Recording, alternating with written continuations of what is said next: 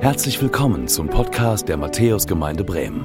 Wir freuen uns, dass du mit dabei bist und wünschen dir Gottes Segen.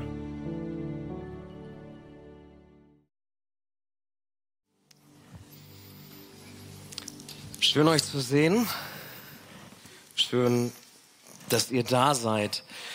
Mein Name ist Philipp, falls du zum ersten Mal da bist. Ich weiß, einige von euch sind zum ersten Mal da. Und ich heiße dich herzlich willkommen hier in der Matthäusgemeinde zu unserem zweiten Gottesdienst um 12 Uhr. Auch schön, dass ihr am Bildschirm dabei seid und ähm, dabei seid bei dem Start einer neuen Predigtreihe. Ähm, Johannes hat es gerade gesagt, wir kommen aus diesem Thema der Gnade.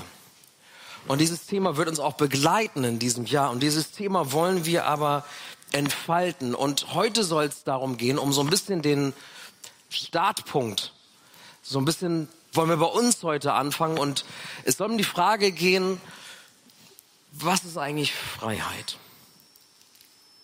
Wie kann ich frei sein? Wie kannst du frei sein? Wie kannst du Freiheit erleben?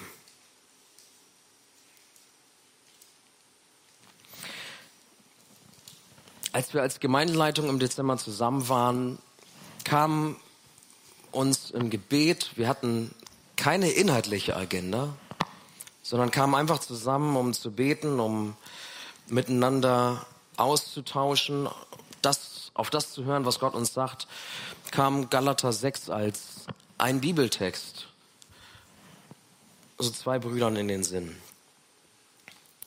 Und aus, dieses, aus Galater 6 hat sich dann so dieses Bild entfaltet, was wir euch versucht haben zu präsentieren, nämlich Matthäus, die Matthäusgemeinde als ein Ort der Gnade, was sie Jahrzehnte schon gewesen ist, aber wo wir das nochmal noch stärker betonen wollen. Diesen Ort, diese Gemeinde, das, was hier passiert, nicht nur an einem Sonntag, sondern an jedem Tag der Woche. Wenn ihr wüsstet, was hier unter der Woche los ist. Hier ist richtig was los. Hier kommen Menschen aus verschiedensten Ecken und Enden. Hier kommen Menschen, die mit Kirche nichts zu tun haben. Hier kommen viele kleine Menschen unter der Woche und das ist der Hammer, was hier passiert. Und Andreas hat das Bild geteilt, was ihm in dieser Gebetszeit dann im Dezember auch gekommen ist, dieses runter von der Scholle. Runter von der Scholle oder anders gesagt, als Gemeinde in den Stadtteil bewusst hineinzuwirken. Nicht nur hier zu bleiben, wo wir sind, wo es warm ist, wo es ganz nett ist, sondern auch uns auf den Weg zu machen zu den Menschen hin.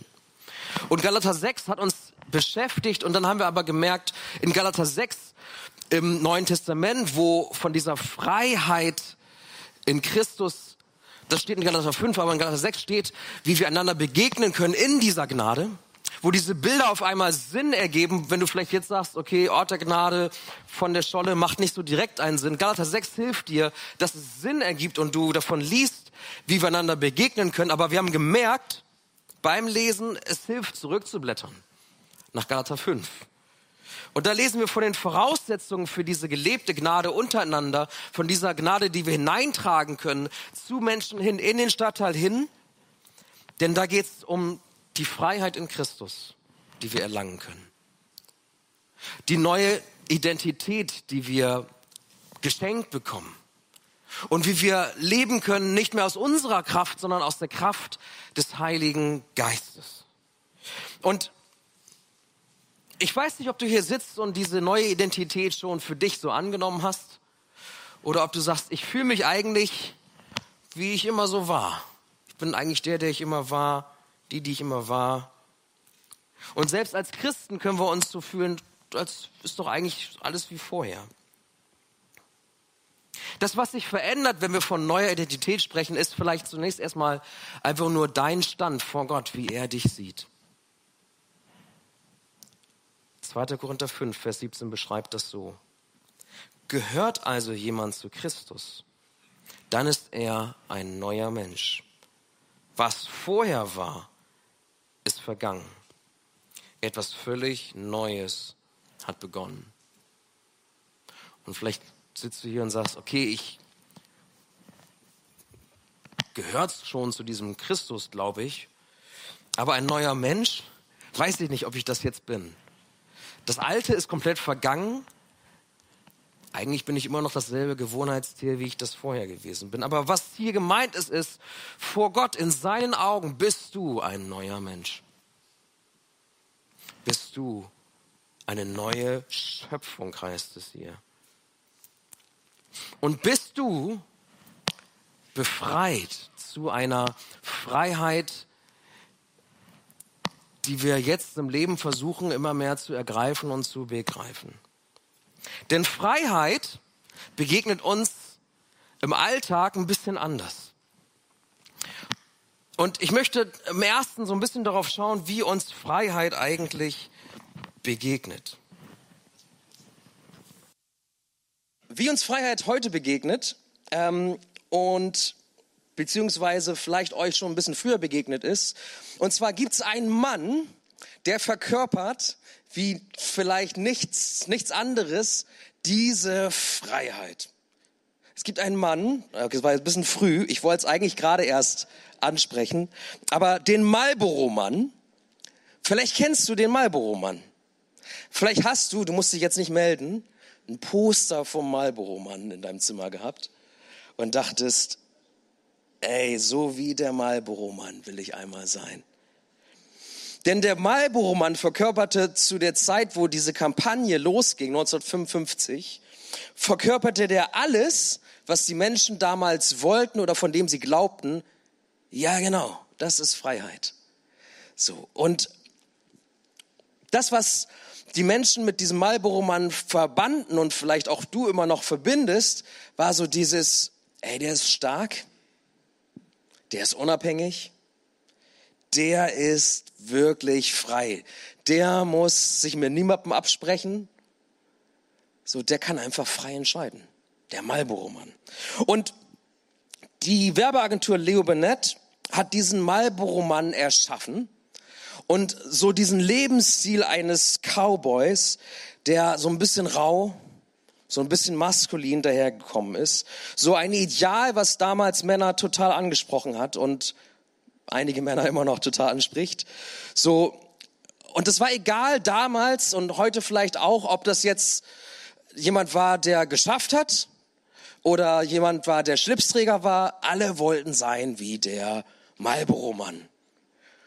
Und einige Frauen haben gedacht, jo, so einen Mann will ich haben wie den Marlboro-Mann. Und das Coole am Marlboro-Mann war für die meisten Leute, und deshalb verbinden wir das mit Freiheit, war so, dass der war sein eigener Boss. Der konnte selbst bestimmen. Zumindest wurde er so dargestellt. Der, der, der ritt so dem Horizont entgegen und hat unbekanntes Land erobert. Ne? So, das war der Marlboro-Mann. Und Interessant war, dass zu der Zeit, wo die Kampagne lief, 1955, dass aber so Studien langsam rauskamen, dass Rauchen ja gar nicht so gesund ist. Und die ganze Tabakindustrie wurde nervös und dann gab's Filterzigaretten. Auf einmal, das kam dann raus, dass man auch einen Filter einbauen konnte und das Rauchen wurde auf diese Art und Weise sicherer. Und die Tabakkonzerne betonten dann ganz stark, ey, Rauchen ist sicher musst du dir keine Gedanken machen. Außer Marlboro. Die machten das nicht. Die ging, die, die ging nicht in diese Richtung, sondern die haben den Spieß umgedreht und gesagt, warte mal, der Marlboro-Mann, der lebt gefährlich. Der Marlboro-Mann lässt sich doch nicht sagen, was jetzt hier gefährlich ist für die Gesundheit und was nicht. Der Marlboro-Mann raucht, wenn er rauchen will. Dem Marlboro-Mann hat keiner was zu sagen. Und das ist die Kerbe, in die Marlboro geschlagen ist so hat und gesagt, der Typ ist frei und Gesundheitsgefährdung, ja, ja, mi, mi, mi. Der Marlboro-Mann macht, was er will. Und das Krasse ist, die Menschen sind ihm gefolgt. So. Marlboro war damals eine kleine Marke, ein Prozent Marktanteil. Die Kampagne ging los 1955 und in dem Jahr stieg der Umsatz um 3000 Prozent. Und Marlboro wurde von so einer unbekannten Nischenmarke mit 1% Marktanteil zu der Tabakmarke der USA. Der Marlboro-Mann.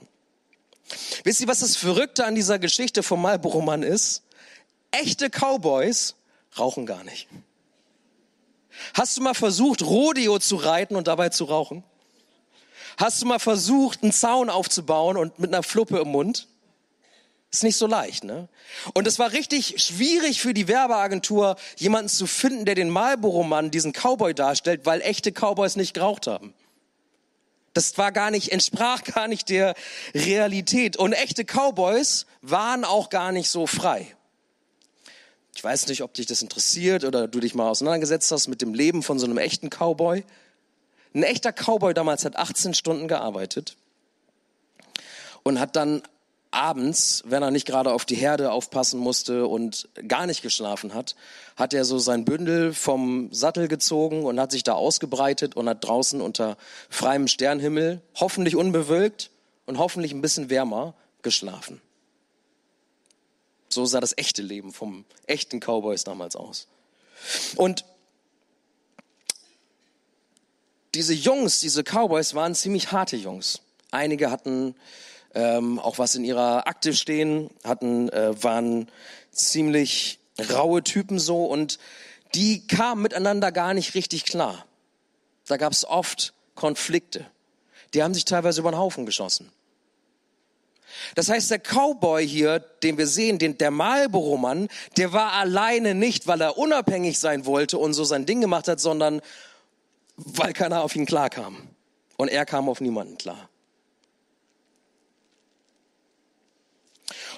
Und darauf angesprochen, sag mal, ist das nicht ein bisschen fake? So, diese Kampagne entspricht das nicht der äh, der Realität von echten Cowboys, hat die Werbeagentur Leo Bennett damals gesagt, und ich lese das mal vor, warum jemand mit der Realität blocken, wenn Rauchen dabei helfen soll, der Realität zu entfliehen.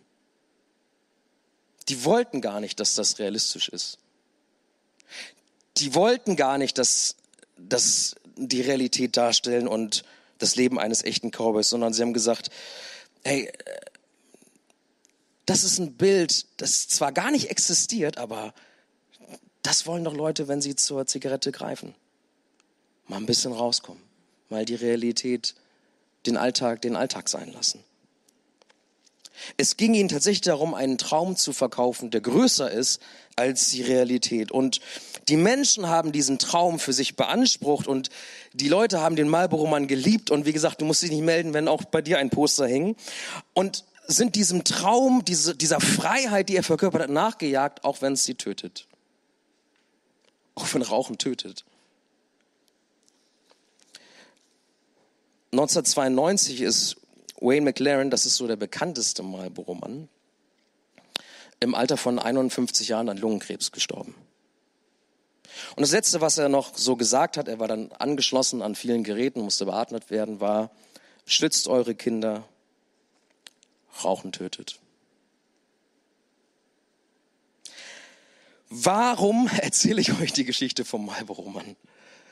Ich erzähle sie euch, weil ich glaube, dass bei dir vielleicht ein anderes Poster zu Hause hängt, du vielleicht nicht dem Marlboro-Mann auf Insta folgst. Weiß nicht, ob der überhaupt einen Insta-Account hat. Aber ich glaube, wir sehen uns alle nach Freiheit und wir haben alle so ein Bild von Freiheit, dem wir nachjagen. Oder vielleicht ein Vorbild, wo wir sagen, der oder die ist echt frei, macht echt, was sie will, entscheidet für sich, ist unabhängig, ist komplett frei in dem Tun, ist so stark, ist so erfolgreich, macht so voll ihr Ding. So will ich sein. Wir träumen davon, eines Tages jemand Bestimmtes zu sein oder etwas Bestimmtes erreicht zu haben. Selbst wenn dieser Traum und das Verfolgen des Traumes, der Karriere oder der Familie oder was auch immer, worauf wir so hinarbeiten, selbst wenn uns auf dem Weg das total schadet. Wir uns kaputt machen. Das ist ein bisschen krass. Und das Gute ist aber, dass uns, und das haben wir, das, das werden wir jetzt gleich lesen, dass uns Jesus befreien möchte und dass er uns befreien möchte zu einer Freiheit hin, die echt ist, die sich deckt mit der Realität. Und Paulus beschreibt das so in Galater 5, Vers 1, das ist der Vers, der einzige Vers, der heute ähm, der Predigtext sein soll. Und da schreibt Paulus Folgendes. Zur Freiheit hat uns Christus befreit. So steht nun fest und lasst euch nicht wieder das Joch der Knechtschaft auflegen. Zur Freiheit hat uns Christus befreit. Steht fest. Steht fest. Und dieser Appell kommt und ist wie so eine Art Zusammenfassung der ersten vier Kapitel des Galaterbriefes. Da hat er beschrieben, was Jesus getan hat, was er vollbracht hat am Kreuz, da beschreibt er den Gegensatz von Gnade und Gesetz und er fasst es zusammen hier in Kapitel 5, Vers 1, in dem, dass er sagt, zur Freiheit. Nach all dieser Diskussion, die ich euch hier dargelegt habe, nach dem theologischen Fundament, was ich für euch gelegt habe, sage ich euch jetzt, zur Freiheit hat uns Christus befreit. Steht fest darin. Hast du dich mal gefragt, was Gott für dein Leben möchte? Was möchte Gott für dein Leben? Vielleicht denkst du, ja, Gott möchte, dass ich mich richtig verhalte.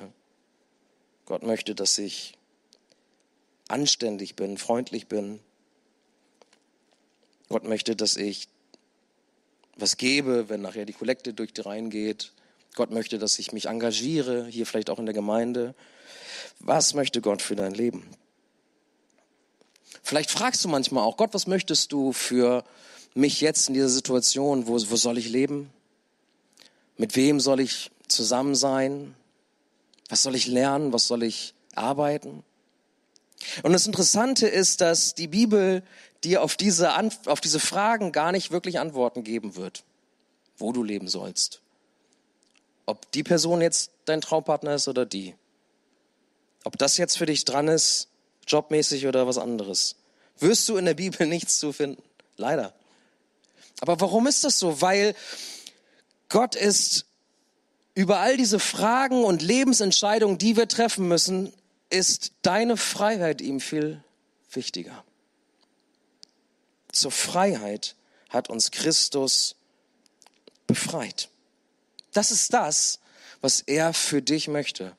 Frei sein.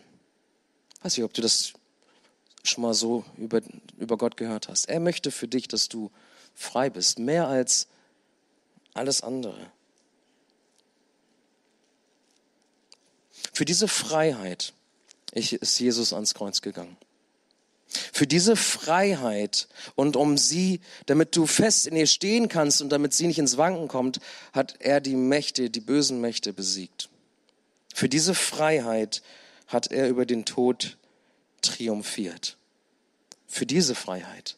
Und nicht für eine unechte Freiheit, die der Marlboro-Mann so uns verkörpert oder wer auch immer in dein Leben spricht und das war die Situation, in die Paulus hier hineinspricht, nämlich, dass da damals Irrlehrer waren, dass da damals vielleicht Plakate hingen von den Marlboro-Männern der damaligen Zeit und die Menschen so zurückgefallen sind, die Christen insbesondere zurückgefallen sind von dieser Freiheit, die uns Christus bringt, hinzu, äh, ist das nicht doch eine Freiheit, die mir irgendwie doch gefällt und dem nachgejagt sind.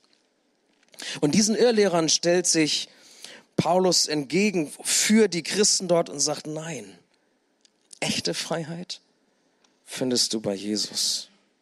Und ich habe vielleicht ein Beispiel mal mitgebracht, was uns besser hilft, Freiheit zu verstehen und den Unterschied zwischen echter Freiheit und unechter Freiheit auch als Christen besser zu begreifen.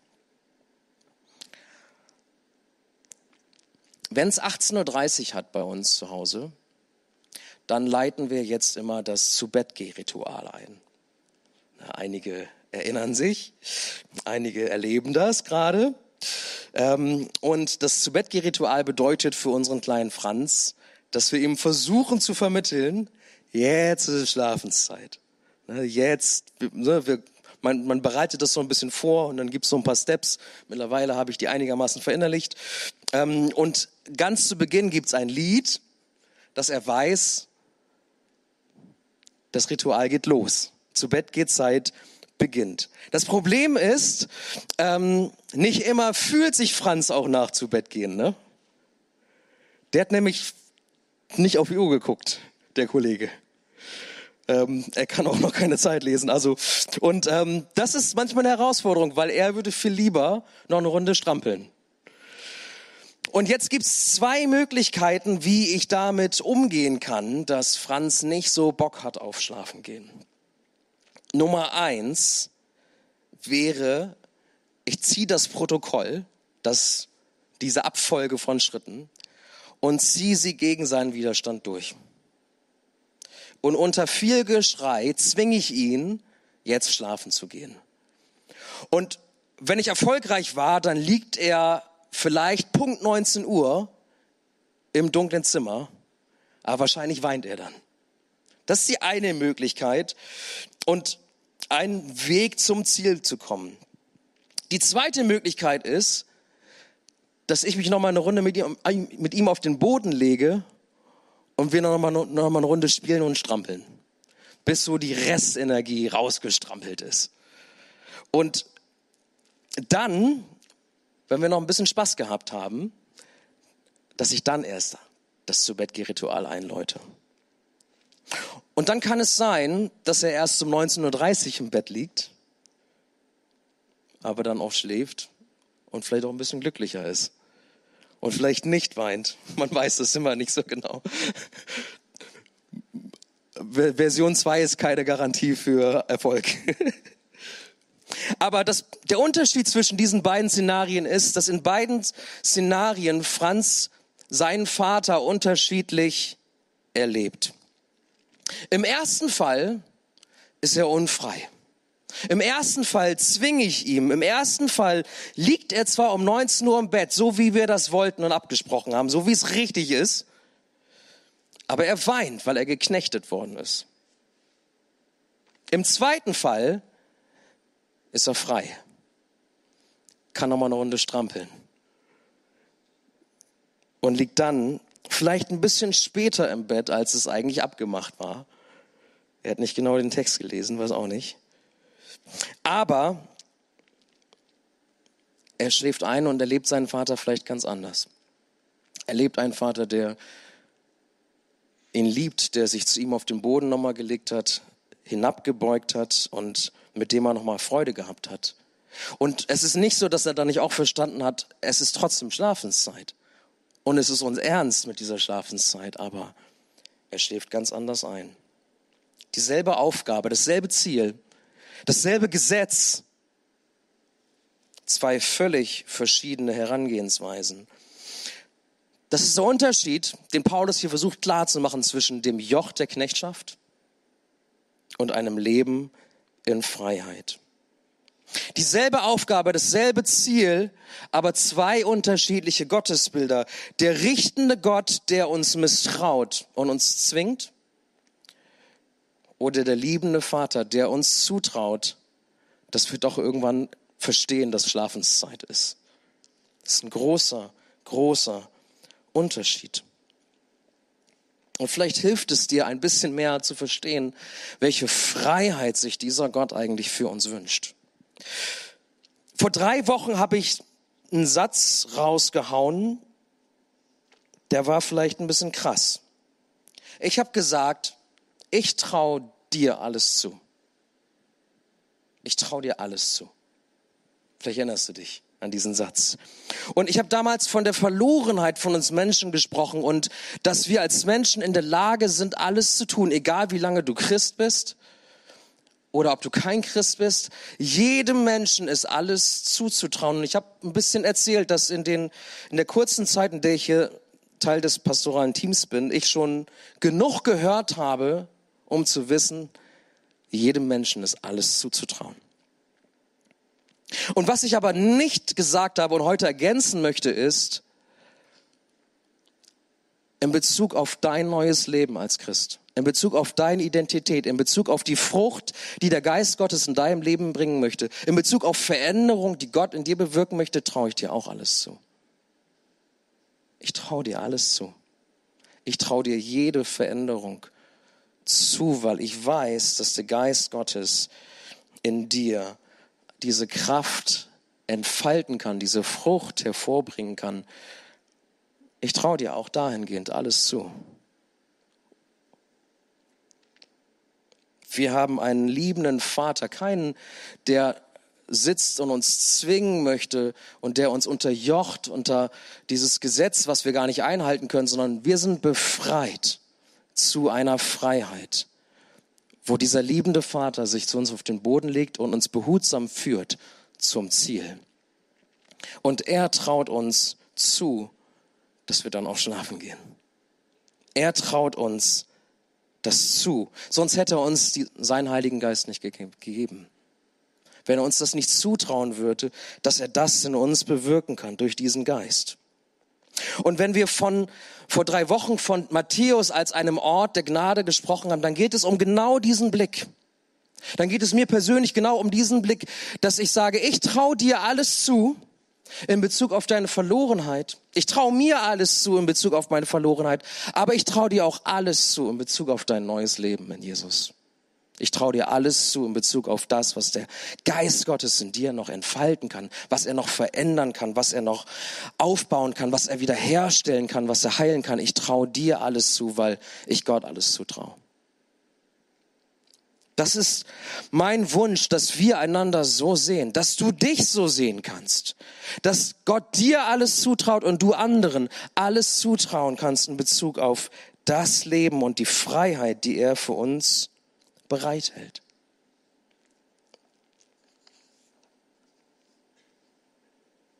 In Christus bist du eine neue Kreatur, eine neue Schöpfung, eine, eine neue Identität hast du und du bist befreit. Und ich möchte dir zum Schluss dieser Predigt noch sagen, wie du in dieser Identität, in dieser Freiheit bleiben kannst, wie wir feststehen können. Denn das ist Teil zwei dieses Verses, wozu uns Paulus ermutigt.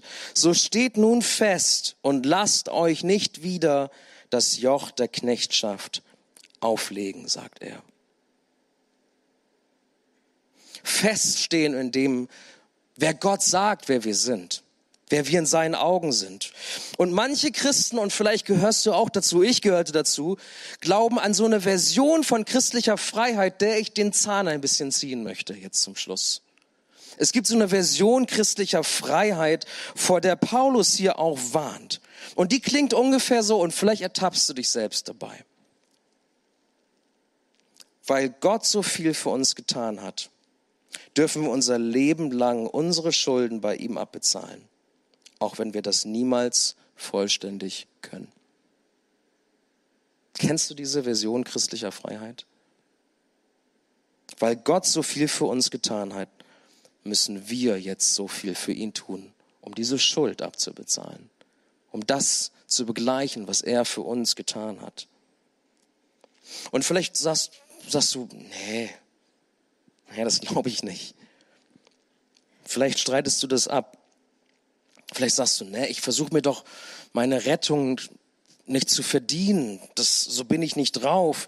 Aber vielleicht hast du schon mal so ein bisschen oder vielleicht spürst du manchmal, dass diese Gnade Gottes, dass du sie nicht richtig empfangen kannst. Und vielleicht bemerkst du manchmal so ein bisschen beim Auspacken dieser Gnade Gottes, dass da so ein Schuldschein rausfällt den irgendjemand beigelegt hat. Und auf einmal arbeitest du hier mit, vielleicht auch in der Gemeinde, weil du denkst, ich muss doch knechten, um das zurückzubezahlen, was Gott für mich getan hat. Ich möchte drei Gründe nennen, falls du so unterwegs bist und in dieser Tappe, in dieser, in diese Falle getappt bist, drei Gründe nennen, warum das falsch ist, warum das nicht christliche Freiheit ist. Das erste ist, es ist okay, wenn wir Gnade empfangen, wenn wir diese unverdiente Zuwendung empfangen, dann dann macht uns das dankbar. Na klar, macht uns das dankbar. Wenn du verstanden hast, dass du befreit bist, wenn du verstanden hast, dass dir vergeben ist, dann hoffe ich, dass in dir Dankbarkeit wächst und sagst, Gott, danke. Danke, dass du mich frei gemacht hast. Danke, dass du mir diese Last von der Schulter genommen hast. Danke dafür. Und dann hast du vielleicht auch den Wunsch, etwas zurückgeben zu wollen und sagst, hey, wie kann ich dir dienen? Wie kann ich meine Berufung verstehen? Und wie kann ich etwas für dich in deinem Namen tun? Das ist okay, wenn du das hast, wenn du das so empfindest. Aber in dem Moment, wo du das Gefühl hast, dass du dich verschuldet hast bei Gott, dann schwindet die Freude Vielleicht merkst du das, dass du sagst, hey, ich, ich arbeite hier seit Jahren in der Gemeinde mit, aber Freude habe ich nicht dabei. Dann kommt Gnade ein bisschen daher, wie wenn dich jemand zum Essen einlädt, in so ein richtig schönes Restaurant und sagt, hey, mach dir keine Gedanken, ich, ich bezahle dafür. Und beim nächsten Mal merkst du, dass der andere erwartet, dass du jetzt mal dran bist mit bezahlen. Und vorher noch das Handy rausgeholt hat und gesagt hat, ja, letztes Mal war ja 65 Euro, ne? Nur mal so als Info. Und auf einmal wird die Einladung zum Essen irgendwie zur Last. Und du hoffst, es gibt kein drittes Date. Keine Fortsetzung. Das zweite, warum das nicht die christliche Freiheit ist, zu der wir berufen sind, ist, es schmälert das, was Jesus am Kreuz für uns getan hat. Jesus hat am Kreuz deine Schuld ein für alle Mal bezahlt, auf sich genommen. Die von gestern, die von heute, die von morgen. Das ist die frohe Botschaft, die wir verkünden. Das ist die Gnade, die wir von hier vorne verkünden und die wir hineintragen möchten in den Stadtteil zu Menschen, die das noch nicht gehört haben. Deine Schuld ist beglichen, denn das hat er vollbracht am Kreuz. Es ist vollbracht, ein für alle Mal. Da gibt's nichts zurückzubezahlen. Und das Dritte, warum diese Version christlicher Freiheit eine Mogelpackung ist, ist, die geht so ein bisschen davon aus, dass Gott einmal was für dich getan hat, dich gerettet hat. Und das ist jetzt vorbei und jetzt bist du dran. Er hat was für dich getan, das ist vorbei, jetzt bist du dran, etwas für ihn zu tun. Aber das stimmt ja gar nicht. Gott tut und wirkt in deinem Leben jeden Tag. Immer noch. Er macht weiter. Es hört nicht auf. Gottes Werk an uns geht weiter. Seine Gnade hört ja nicht auf. Das heißt, wenn du so denkst, dann werden deine Schulden immer größer.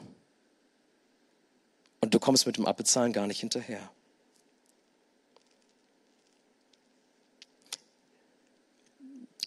Diese unverdiente Gnade ist unverdient. Diese Zuwendung ist unverdient. Du kannst es nicht zurückzahlen. Jesus hat am Kreuz es vollbracht und da gibt's nichts mehr zu begleichen. Und er wirkt in dir und er tut in dir und das setzt sich fort. Und wisst ihr, wenn ich diese Verse so lese hier in Galater, wisst ihr, was das für mich bedeutet, was das mit mir macht? Es hilft mir zu verstehen, wer ich bin. In Christus weiß ich, wer ich bin. Warum? Weil ich weiß, was er über mich denkt, was er über mich sagt.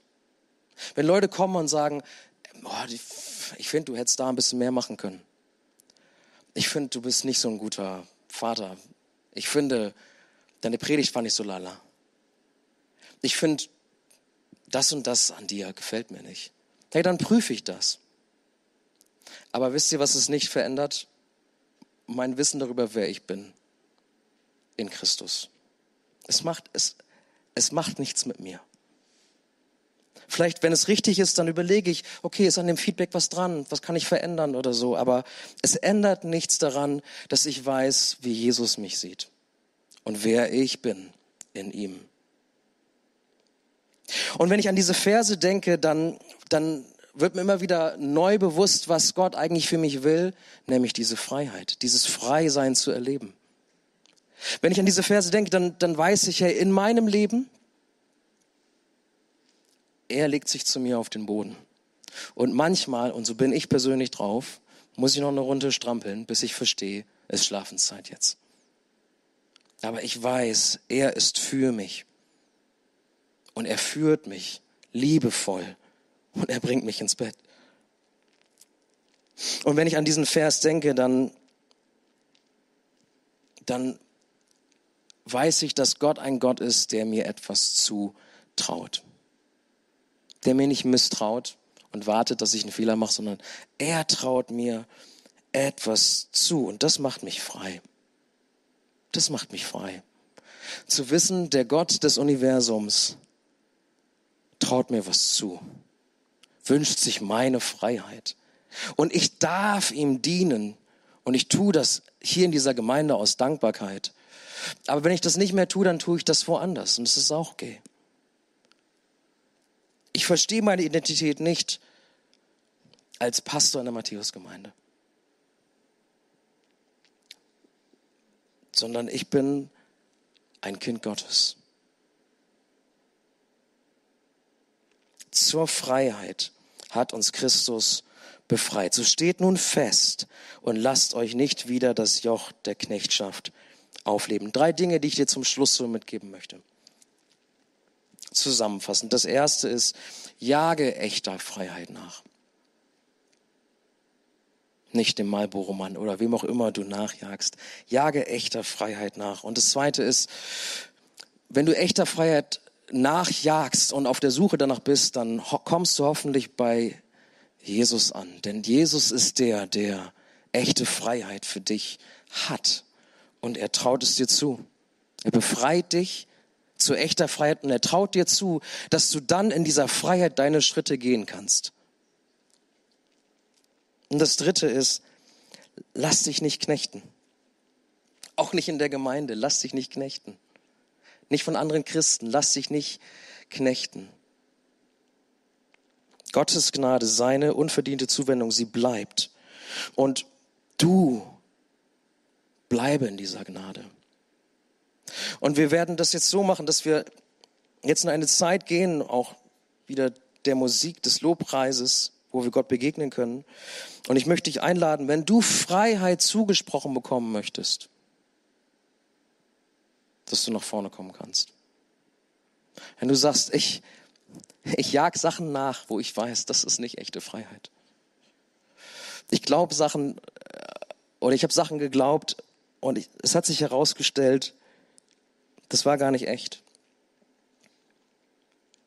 Dann kannst du, wir stehen gleich alle auf, dann kannst du nach vorne kommen und wir wollen für dich beten.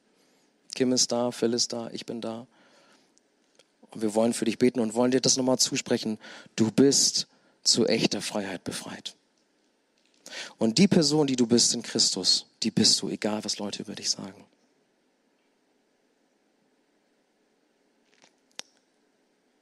Amen. Und Herr, wir danken dir dafür, dass du hier bist in diesem Raum, dass du befreien möchtest, dass du Freiheit ausgesprochen haben möchtest, dass du Freiheit hineinsprechen möchtest von, von Menschen. Und du siehst jeden Einzelnen hier, du siehst, wer unfrei ist. Du siehst, wer vielleicht etwas nachjagt, was gar nicht der Realität entspricht. Einem Bild von Familie, einem Bild von Christsein, einer Karriere, einem Traum, der uns aber eigentlich knechtet, den wir gar nicht erreichen können, der uns Mühe macht. Du möchtest Freiheit, echte Freiheit für uns. Und wir bitten dich, dass du sie jetzt hineinsprichst in unsere Leben hinein. Dass wir lernen, frei zu sein und frei zu bleiben. Und dass wir Freiheit finden, echte Freiheit finden dürfen bei dir. Und du meinst es gut mit uns. Du hast dich hinuntergebeugt Du legst dich zu uns auf den Boden. Mit dir unterwegs zu sein, ist Freude. Ist keine Knechtschaft. Und für jeden, der das so empfindet, der dir nachzufolgen als Knechtschaft empfindet, möchte ich bitten, dass du befreist. Amen.